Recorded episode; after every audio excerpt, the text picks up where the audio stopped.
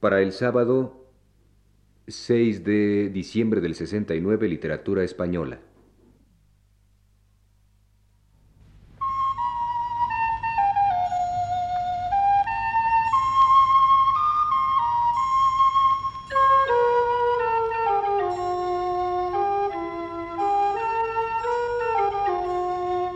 Señoras y señores, muy buenas tardes.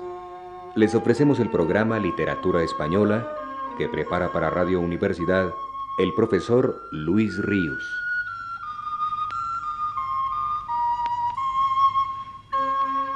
El profesor Ríos nos dice, Hace unas cuantas semanas di a conocer en este programa la encuesta que la revista española Cuadernos para el Diálogo, en el mes de mayo del año en curso, hizo entre 25 poetas españoles, con el fin de que éstos designaran los tres libros de poesía más importantes que se han publicado en los últimos 30 años.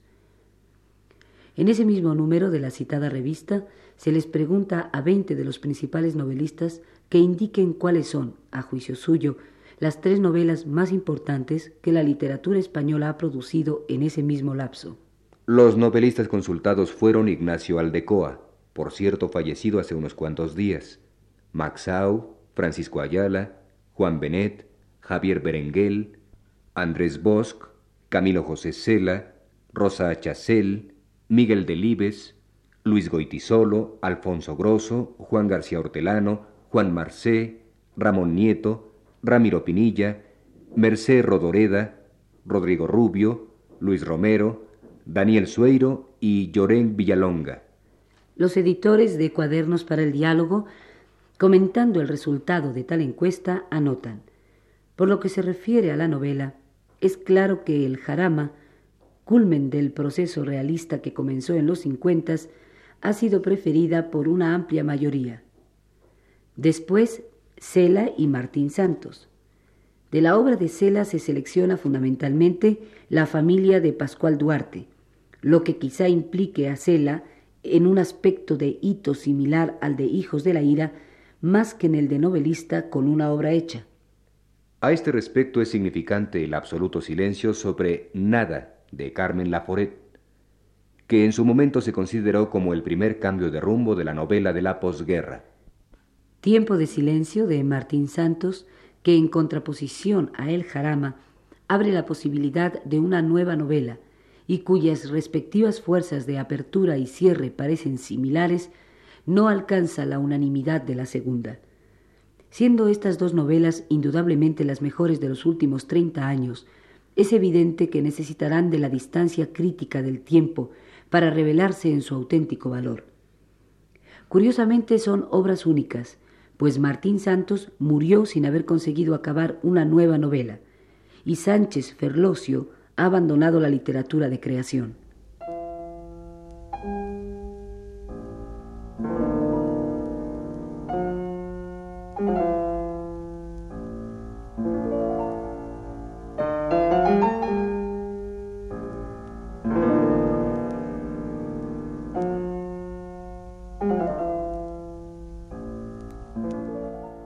Veamos ahora, continúa el profesor Rius, pues creo que puede tener interés para el oyente la selección de las tres mejores novelas españolas de estos últimos 30 años que hacen algunos de los autores consultados. Para Ignacio Aldecoa estas son Requiem por un campesino español, de Ramón J. Sender. En segundo lugar, Los Bravos, de Jesús Fernández Santos. Y en tercero, Industrias y Andanzas de Aljanhuí, de Rafael Sánchez Ferlosio. A su vez, Ignacio Aldecoa es mencionado por tres de los autores consultados como uno de los tres primeros novelistas españoles de estos últimos 30 años.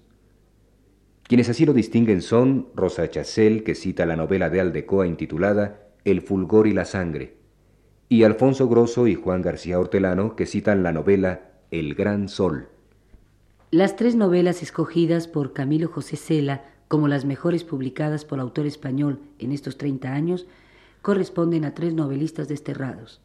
En primer término, coloca la de Francisco Ayala llamada Muertes de Perro. En segundo, Requiem por un campesino español de Sender. Y en tercero, Josep Torres Campalans de Max Aub. A Ramón J. Senders lo seleccionan también entre los mejores novelistas, además de Cela, Juan Benet y Rodrigo Rubio, dos de los más jóvenes autores consultados, y ambos mencionan la novela de Sender intitulada La aventura equinoccial de Lope de Aguirre. Además de la sorpresa que constituye en esta encuesta el que nadie mencione nada de Carmen Laforet, hay alguna otra más. Por ejemplo, el caso de que uno solo de los veinte novelistas consultados cite entre las tres primeras novelas españolas de la posguerra La forja de un rebelde de Arturo Barea, trilogía, como el oyente recordará, que produjo sensación al ser publicada y que dio lugar a un sinnúmero de estudios críticos de la misma. El único que ahora la menciona es Andrés Bosch. No deja tampoco de ser bastante sorprendente que el nombre de Juan Goitisolo solo se mencione en esta encuesta en dos ocasiones, siendo que este novelista es uno de los pocos que han conseguido verdadero renombre internacional entre los contemporáneos españoles. Los únicos que lo citan, y ambos por su novela Señas de Identidad, son Juan García Hortelano y Daniel Sueiro. De las numerosas mujeres novelistas que han aparecido en España en la posguerra, solo dos logran ser mencionadas en esta encuesta. Ellas son Ana María Matute, citada dos veces por su novela Primera Memoria, por Rosa Chacel y Luis Romero respectivamente, y Paulina Cruzat, cuya novela Mundo Pequeño y Fingido es considerada por Llorenc Villalonga la segunda mejor novela española de estos últimos treinta años. Para Daniel Sueiro, las tres mejores novelas españolas publicadas en el lapso, varias veces citado, son y en ese mismo orden las siguientes. La colmena, de Camilo José Cela, El jarama, de Rafael Sánchez Ferlosio, y Señas de Identidad de Juan Goitisolo.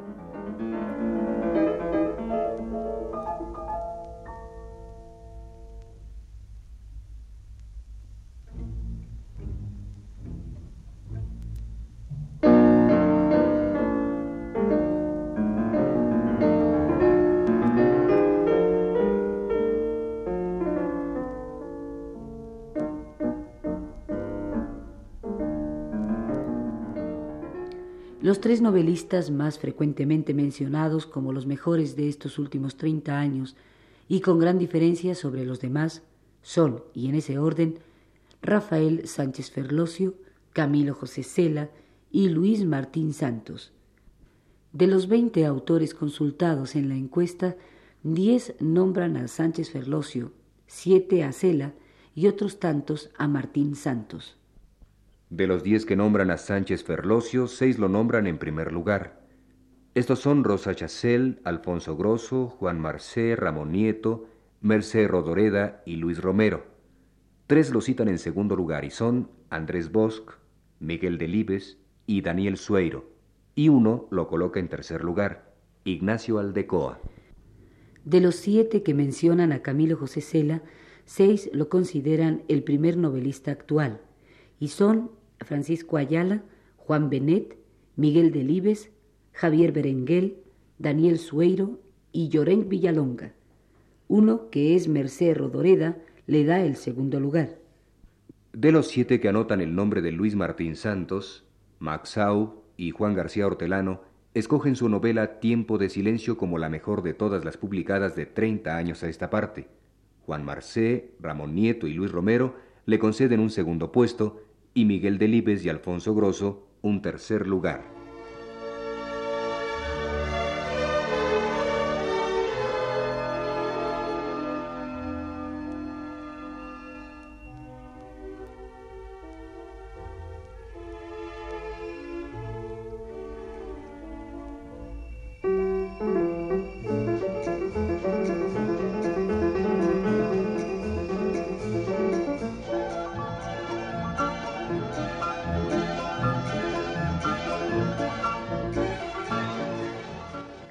Ya se sabe lo muy relativo y discutible que viene a ser el resultado de una encuesta de esta naturaleza. Desde los nombres de los escritores consultados puede, en mayor o menor medida, objetarse.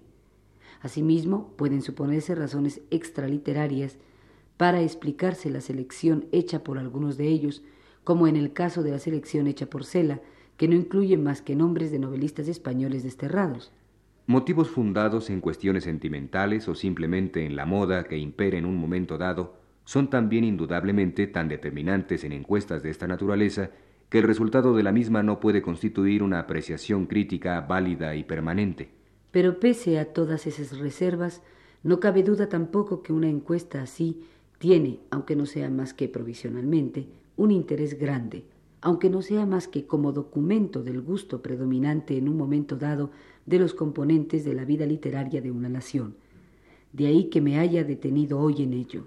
Y todavía en mi programa de la semana próxima he de referirme a la tercera y última de las encuestas realizadas por la revista Cuadernos para el Diálogo, acerca de la literatura española en los últimos 30 años.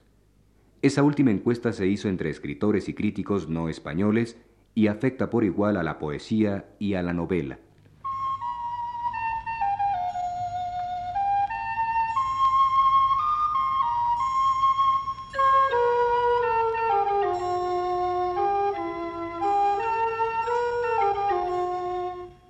Les hemos ofrecido, señoras y señores, el programa Literatura Española, que prepara para Radio Universidad el profesor Luis Ríos.